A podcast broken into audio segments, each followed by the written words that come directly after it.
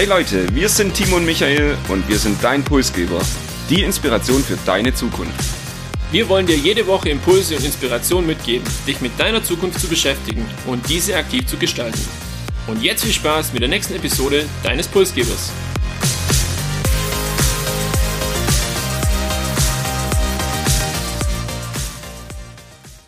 Die EZB leitet die Zinswende im Euroraum ein. So lautete die Überschrift in fast allen Zeitungen am 10. Juni dieses Jahres. Nach über einem Jahrzehnt der Nullzinsen erhöht die Europäische Zentralbank erstmals wieder die Leitzinsen. Und wir schauen heute auf die europäische Zinswende und sprechen über die Gründe und die Auswirkungen auf Europa, die Staaten Europas und letztendlich auch die privaten Haushalte und damit auf alle von uns. Außerdem verraten wir euch, warum sich der schwäbische Sparer nicht über die Zinswende freuen sollte und sprechen über den wohl bisher größten Pulsgeber-Irrtum. Ich würde sagen, dranbleiben lohnt sich heute und starten wir in die Episode mit der ersten Frage an dich, Timo. Was ist denn dieses Jahr am 9. Juni passiert und was ist so besonders an dieser europäischen Zinswende, dass wir eine Episode darüber machen? Zuerst würde ich gern die Frage beantworten oder auf die Frage eingehen, was ist denn eine Zinswende überhaupt? Ja, nachdem der Leitzins in den letzten 20 Jahren so Stück für Stück gesunken ist und zuletzt eigentlich auch jahrelang bei 0% lag, erwarten jetzt die Exporten erstmals im Juli wieder so einen Anstieg, wenn auch nur auf 0,25%, aber es gibt einfach hier einen Wechsel in die andere Richtung und das nennt man Zinswende. Und was heißt das jetzt konkret? Du hast angesprochen, der Leitzins erhöht sich um 0,25 Prozentpunkte. Was heißt das denn konkret? Also die Europäische Zentralbank, die EZB, erhöht auf 0,25 Prozent ab Juli. Und das ist die erste Erhöhung seit über einem Jahrzehnt. Und wenn man jetzt schaut, Geschäftsbanken müssen dieses, müssen für Kredite bei der EZB eben 0,25 Prozent bezahlen und geben das dann an die Kunden dann weiter. Und das hat gewisse Auswirkungen, worauf wir später dann auch noch eingehen werden. Und damit endet also dann die Ära der Nullzinsen und wir haben eine Zinswende. Warum gibt's denn diese Zinswende? Und hier ist auf jeden Fall die Inflation zu nennen und da gibt's das finanzpolitische Instrument der Europäischen Zentralbank, eben die Zinsen zu erhöhen, um die Inflation zu bekämpfen. Aber wie funktioniert es? Die EZB hebt den Leitzins an und damit wird dann praktisch das Kredite aufnehmen teurer. Damit wird die Geldmenge verknappt und letztendlich kann so die Inflation bekämpft werden. Und beim Thema Inflation erinnere ich mich an eine Episode, ich glaube Episode 42 war's, und an den wohl größten Pulsgeber-Irrtum. Timo, um was ging's denn da? Ja, wir haben damals das Thema Inflation und Hyperinflation behandelt. Das war, glaube ich, im November letzten Jahres, war brandaktuell. Da waren wir schon bei vier oder fünf Prozent sowas rum. Und wir haben uns darüber unterhalten, wie es in Zukunft weitergehen könnte mit dem Thema Inflation. Haben auch ein Fazit geschlossen, wie immer unter unsere Episode, so ein Ausblick in die Zukunft. Und der war nicht genau richtig oder war nicht ganz richtig, Michael. Ja, genau. Wir haben damals gemeint, okay, die Inflation ist ein temporäres Ereignis und dass vor allem die Corona-Effekte letztendlich nach einem halben Jahr oder so die Inflation auch wieder reduzieren werden. Wie wir heute wissen, ist es bisher nicht eingetreten und da haben wir uns mit unserer Prognose auf jeden Fall geirrt. Man muss fairerweise auch sagen, wir sind zum damaligen Zeitpunkt, also im November letzten Jahres, ähm, von der Corona-Pandemie dann auch ausgegangen. Das war ja so der Haupttreiber von dieser Inflation und ja, bedauerlicherweise kam dann dieser Krieg jetzt noch dazu, dieses Jahr im Februar und März. Und man sieht, wie schnell es gehen kann, wenn unvorhergesehene Dinge passieren, die dann auch gewisse Auswirkungen, in dem Fall sehr, sehr massive Auswirkungen als Treiber auf das Thema Inflation einfach hat. Und Spritpreise, wir haben es angesprochen, Gaspreise aktuell, das sind alles auch mit Dinge, die eben die Inflation begünstigen, ja.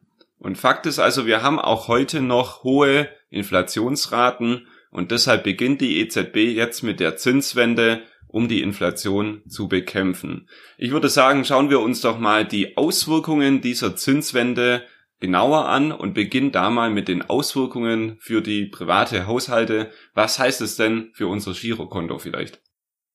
Wenn man jetzt mal einen Blick zurückwirft, äh, dann wird relativ schnell klar, dass das Thema Negativzinsen, ja, jeder von uns schon in gewisser Art und Weise vielleicht zu spüren bekommen hat.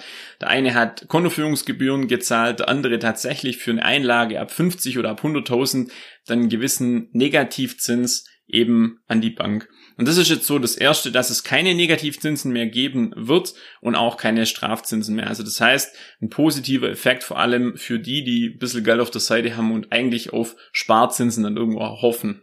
Und wenn du die Sparzinsen schon ansprichst, wäre das meine zweite Frage. Hier im Schwabenland freut sich ja die Bevölkerung sehr über Zinsen und über Sparen auf dem Girokonto oder mit dem Sparbuch. Was für Auswirkungen hat es denn jetzt auf die Sparzinsen? Bekomme ich morgen bei meiner Bank wieder Zinsen? Vermutlich wird es noch eine Weile dauern. Ich habe es vorhin kurz erwähnt. Dieser Prozess, wenn die EZB was macht, bis es dann letztendlich auch weitergegeben wird an den Kunden beziehungsweise über die Banken, das dauert eine gewisse Zeit. Also erstmal wird es keine Sparzinsen geben. Vielleicht eventuell ab September, wenn sich der Leitzins weiter erhöht. Äh, die Banken werden das jetzt nicht sofort umstellen. Okay, also diejenigen, die Geld auf der Seite haben, können erstmal nicht mit Zinsen rechnen. Wie ist es denn für diejenigen, die vielleicht aktuell kein Geld auf der Seite haben und sich zum Beispiel zum Haus oder sonstige Anschaffungen einen Kredit nehmen müssen? Ja, die Entwicklung hier ist sehr, sehr dynamisch und ähm, man kann auch sagen, nicht wirklich gut. Also ähm, derjenige, der sich gerade überlegt, einen Kredit aufzunehmen, der wird äh, die Angebote, die er vor zwei, drei, vielleicht auch vier Wochen, Monaten bekommen hat, sich anschauen und sich die Frage stellen, warum habe ich damals nicht schon unterschrieben? Weil mittlerweile haben wir hier eine Entwicklung von einem Prozent, ich glaube Anfang diesen Jahres, Ende letzten Jahres bis hin zu drei Prozent aktuell. Und da ist es eigentlich egal, ob es ein Baukredit ist oder teilweise auch ein Kredit zur Renovierung, Sanierung oder für größere Anschaffungen. Also hier merkt man einfach auf dem Kreditmarkt, tut sich einiges und das Ganze einfach auch deshalb, weil die Banken ausfallende Kredite kompensieren müssen und sich dort absichern und das halt in Folge von Inflation und natürlich auch aufgrund der gestiegenen Kosten. Um also die Auswirkungen auf die privaten Haushalte nochmal kurz zusammenzufassen, also erstmal die Negativzinsen oder Strafzinsen sollten bei eurem Girokonto demnächst wegfallen, wenn das nicht sowieso schon der Fall ist. Sparzinsen können wir erstmal nicht erwarten. Das dauert vielleicht noch ein bisschen, bis die Banken das dann auch an uns, an die Kunden weitergeben. Und der Spezialfall Häusebauer oder Kreditaufnahme wird etwas schwieriger und hier sehen wir eben jetzt schon eine Erhöhung der Zinsen. Wenn wir jetzt davon ausgehen, das Thema Sparzinsen kommt vielleicht doch schneller als gedacht und der ein oder andere, der ein bisschen Geld auf der Seite hat und wir Schwaben sind ja zumindest ähm, bekannt dafür, dass wir auch das Geld oder das Bargeld horten, äh, dann wird die ein oder anderen freuen, zum sagen, hey, jetzt gibt's wieder Sparzinsen und ich leg mein Geld dann vielleicht doch wieder auf das Konto. Aber warum ist es vielleicht doch kein Grund zur Freude, Michael? Ja, also die Freude könnte tatsächlich verfrüht sein, denn hier muss man sich das Thema Nominalzins und Realzins mal genauer anschauen. Der Nominalzins ist also der Zinssatz, den ich bekomme und jetzt mal im besten Fall gehen wir davon aus, nächstes Jahr bekomme ich bei meiner Bank für mein Girokonto wieder ein Prozent Zinsen.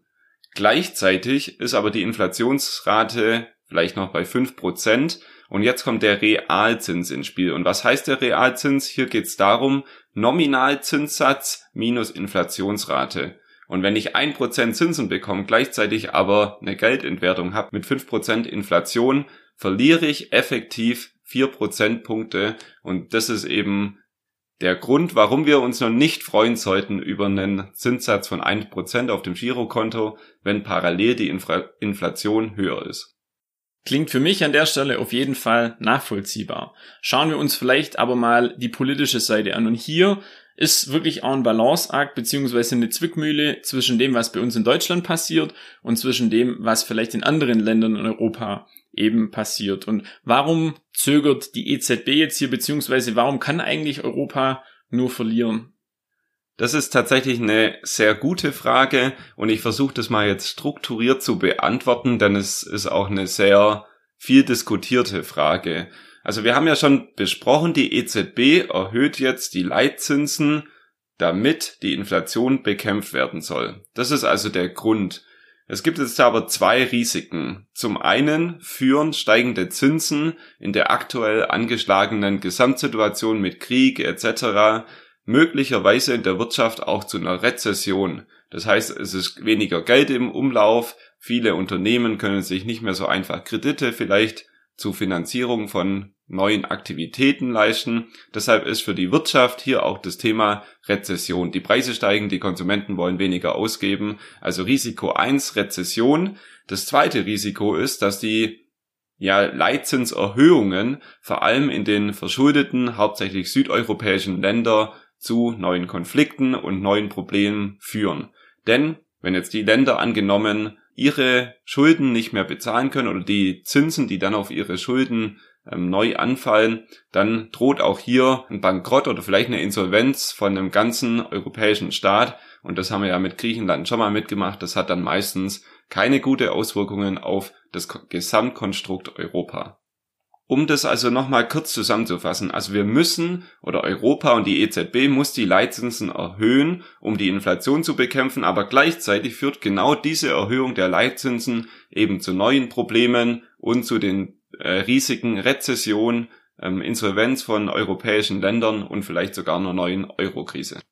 Wir merken also politisch betrachtet und vielleicht auch auf Europa bezogen, kann eben diese Zinswende viel, viel größere Auswirkungen haben, als jetzt für den einzelnen Sparer, sage ich mal. Und ich würde jetzt aber gern nochmal zurückkommen, doch auf die einzelne Person beziehungsweise auf Deutschland hier. Ähm, letztes Mal hatten wir uns ja einen Ausblick gewagt, der leider nicht so gut geklappt hat. Deshalb würde ich das an dieser Stelle einfach sein lassen. Aber wir haben konkrete Tipps äh, für jeden, wie man das so ein bisschen im Blick behalten kann. Zum einen prüft euer Konto, würde ich jetzt aktuell auf jeden Fall empfehlen, zahlt ihr Strafzinsen oder zahlt ihr noch Strafzinsen, dann habt ihr vielleicht auch sehr, sehr viel Geld auf dem Konto und könnt eventuell einen Kontowechsel prüfen oder eine Alternative bei einem Investment. Und ich würde wirklich genau verfolgen, was sich jetzt ergibt, beziehungsweise wie es sich weiterentwickelt und dann entsprechend handeln. Wir haben gesehen, das Ganze ist mega dynamisch. Wir haben uns im November über das Thema unterhalten und sind jetzt heute im Juli. Und was sich da getan hat, ist schon sehr, sehr viel. Und generell lässt sich festhalten, nicht zu sehr über 1% Zinsen freuen. Michael, du hast erklärt, den Unterschied zwischen Realzins und Nominalzins. Also hier dürfen wir uns dann freuen, wenn die Inflation vielleicht einen Tick zurückgeht. Und strategisch ein sehr cleverer Schachzug, jetzt hier nicht nochmal eine Prognose zu wagen, um dann über das nächste Pulsgeber-Irrtum sprechen zu müssen in einem halben Jahr. Ich würde die Episode noch mit einem kleinen Zitat schließen von der EZB-Chefin Lagarde und die meinte auf die Frage, ob jetzt diese Zinswende direkt auch bei der Bekämpfung der Inflation hilft, sagte sie, nein, es ist kein Schritt, es ist eine Reise. Und genau diese Reise werden wir weiterhin für euch verfolgen. Und damit ihr das nicht verpasst, abonniert uns, bewertet uns und erzählt euren Freunden vom Podcast Pulsgeber.